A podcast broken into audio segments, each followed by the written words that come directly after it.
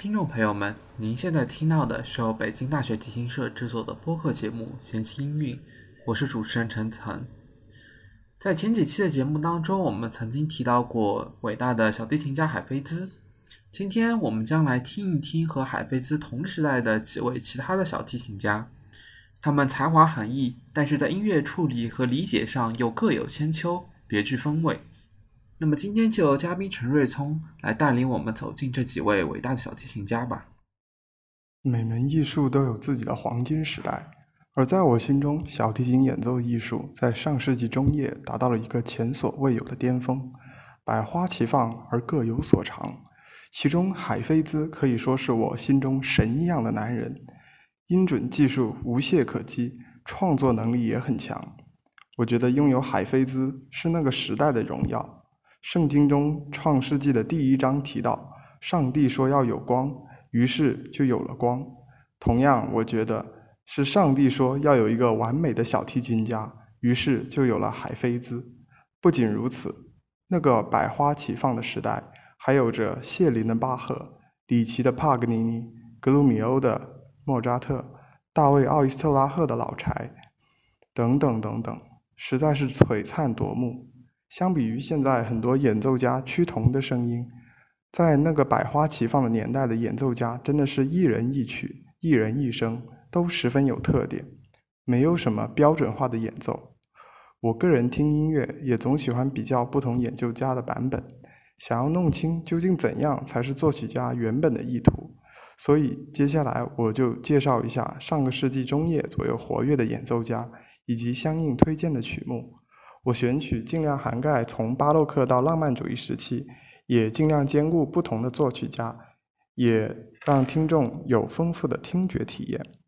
这里附加说明一下，呃，为了避免关公战秦琼的尴尬，我以下几位都是近乎同一时间段的演奏家，他们是上承克莱斯勒、萨拉萨蒂、伊萨耶和约阿希姆这一代的小提琴演奏家。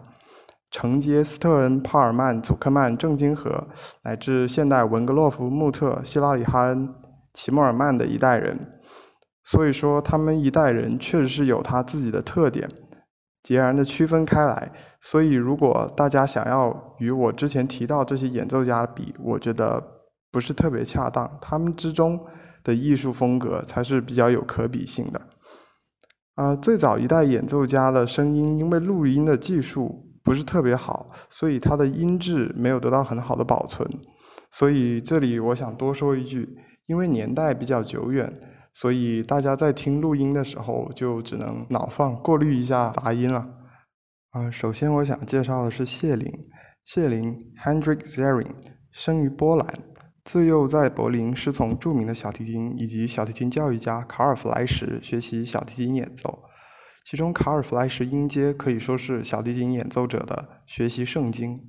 一九三三年，以勃拉姆斯小提琴协奏曲作为其个人首场演出之曲目。在二次世界大战期间，他精通七种语言，并且作为翻译员服务于波兰流亡政府，并在世界各地为盟军部队举办演奏会。为了表彰他对墨西哥的贡献，该国政府特别授予了他外交官的身份。一九八八年，他在德国卡塞尔旅行演出期间逝世。他的演奏以成熟、简朴、忠于原作而闻名。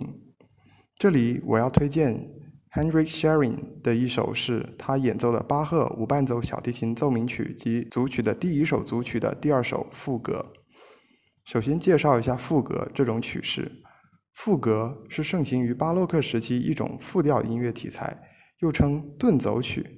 意为追逐遁走，副歌的结构的写法比较规范。乐曲开始时，以单声部的形式贯穿全曲的主要音乐素材，称为主题，也就是我们听到的那四个 D 的音，呆呆呆呆，也就是这个主题，与主题形成对位的关系，称为对题。之后，该主题以及对题可以在不同的声部当中轮流出现。主题与主题之间也常有过渡性的乐句做音乐的对比。对西方古典音乐稍有了解，就会知道巴赫的重要性。而这六首无伴奏奏鸣曲及组曲几乎穷尽了小提琴可能演奏的所有和弦。后来的作曲家所做的无伴奏组曲无出其右，其丰富的曲式和肢体语言是后代宝贵的财富。想要演好八小无，也就是我们说的巴赫小提琴无伴奏组曲及其奏鸣曲，不仅你要对曲目肢体研究十分透彻，而且左手音准和右手运弓的控制力也要求非常高，要保证无论是和弦还是单音，都要发音绝对的均匀稳定。就比如开头的动机四个均匀的音，不能顿弓，也不能连连，还要保证发音的绝对均匀。而且还要有音量的变化，之后全曲出现所有这个四音动机都要达到这个要求。这么说来，巴赫四海深，诚不我欺也。另外多说一句玩笑，巴赫真是个好东西。听了海菲兹的八小无，记点加零点四；听谢林的八小无，记点再加零点一。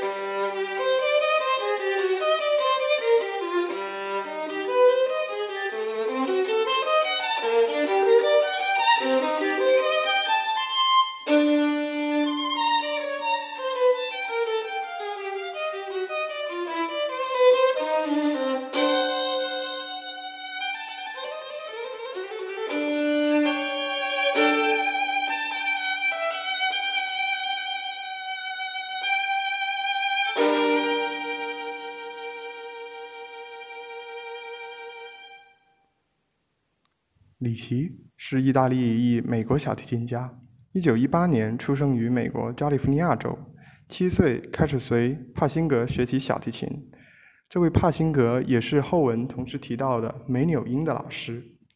十一岁在卡内基音乐厅演奏门德尔松小提琴协奏曲，获得极大的成功。2012年，这位受人敬仰的小提琴大师在加利福尼亚棕榈泉的家中因心力衰竭而去世。里奇属于炫技型的演奏家，爆发力强，有着惊人的速度和技巧。他演奏帕格尼尼、萨拉萨蒂等技巧性很强的作品，大都洒脱流畅，极为自如，颇具个人的特色。这里我要推荐的是里奇演奏的帕格尼尼第二十四首随想曲。第二十四首随想曲是 A 小调，四二拍，结构为一主题、八变奏和一结尾。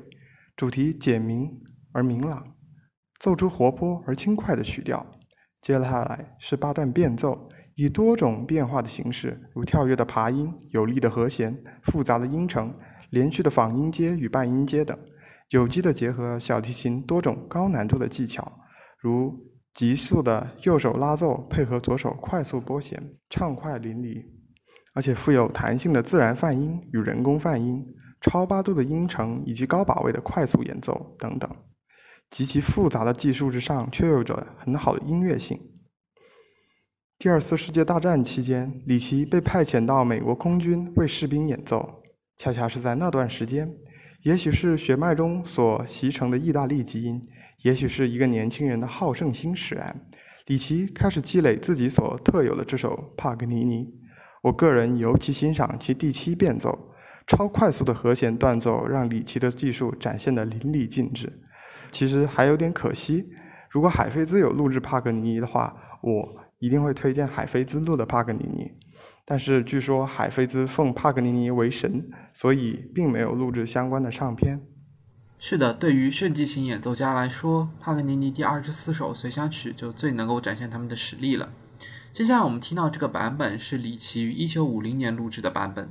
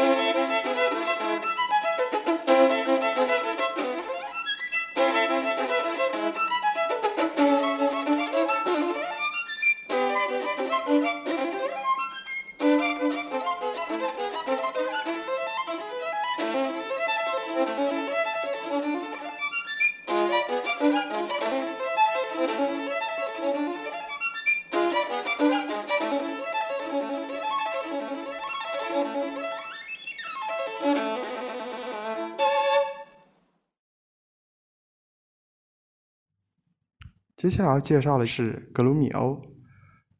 格鲁米欧，一九二一年三月二十一日生于比利时维莱用敦。三十年代末，他在布鲁塞尔音乐学院毕业后，曾去巴黎师从埃内库斯短期进修，度过了一段快乐的时光。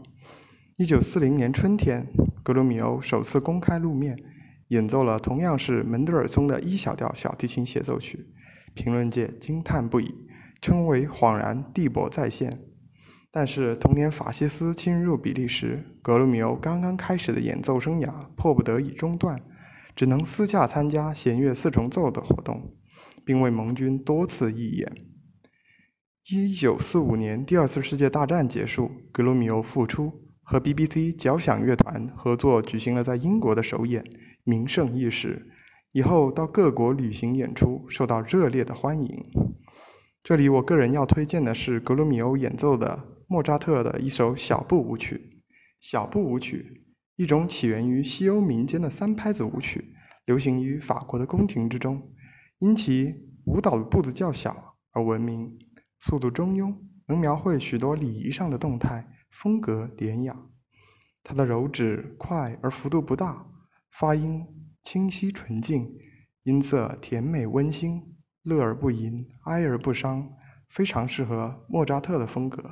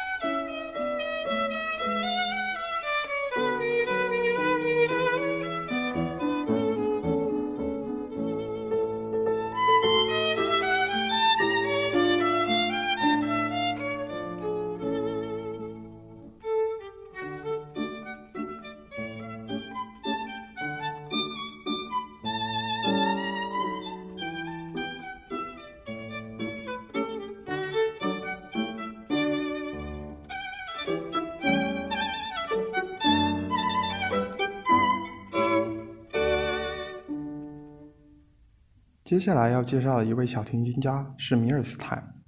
在他去世之后，《纽约时报》发表讣告说，米尔斯坦是他那个时代中最接近完美的小提琴演奏家。但是，其实米尔斯坦在听众中的知名度并不是很高。无论过去和现在，我觉得这都是小提琴界一件悲哀的事。米尔斯坦是一位不向商业化屈服的演奏家，他深居简出，对成为名人的欲望感到厌倦。这里我想要推荐的是米尔斯坦演奏的贝多芬 F 大调第二浪漫曲。首先，主奏的小提琴随着只有弦乐群的伴奏，呈现出优美的第一主题，并伴有很多美妙的装饰音，华丽至极。第一主题经过管乐的全部合奏予以重复之后，主奏小提琴又陆续引出了下面的几个主题，经过展开转调，又归附于第一主题。尾奏通过主奏小提琴在渐慢渐弱的气氛中结束乐曲。米尔斯坦的琴声十分特殊，像银铃一样空灵而甜美。有的人说他基本不使用柔弦，然而我觉得在这首贝多芬的浪漫曲中，他的柔弦却是非常恰当的。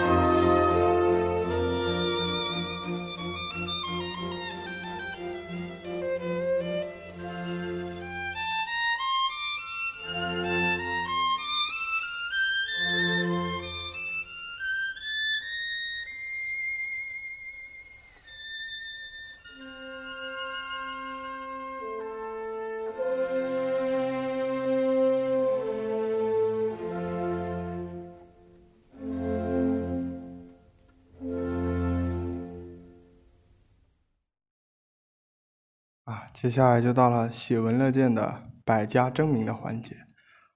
我个人最喜欢的一部小提琴协奏曲就是柴可夫斯基写的 D 大调小提琴协奏曲。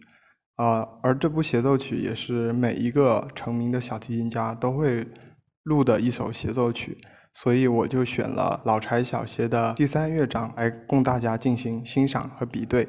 按顺序依次是谢林、第七。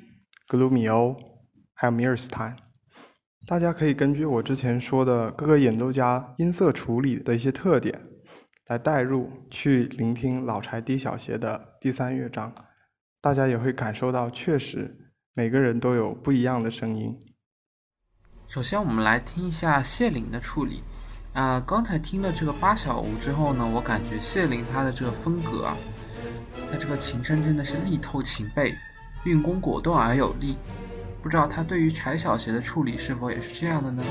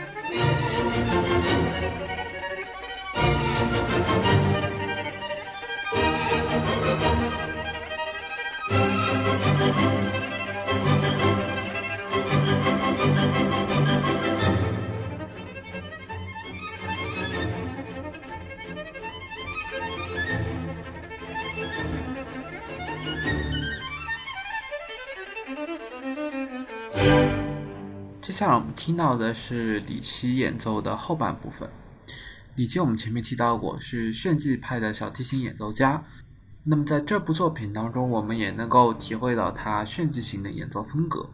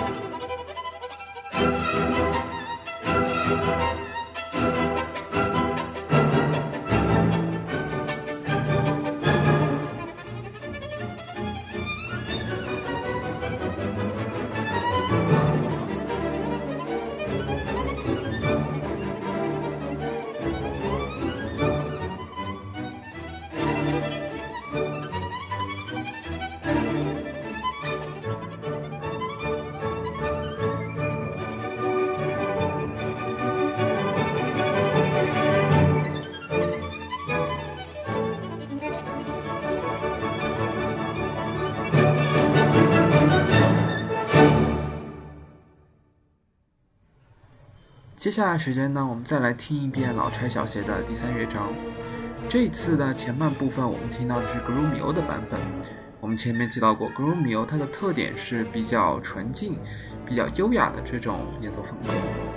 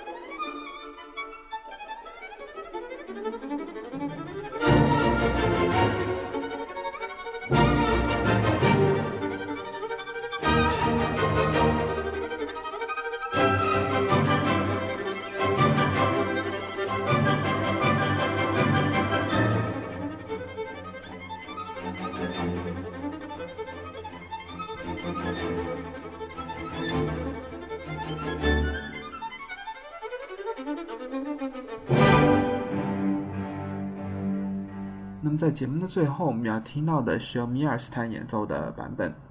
他这个版本演奏的可以说是相当之快，但是也保留了他甜美柔和的风格。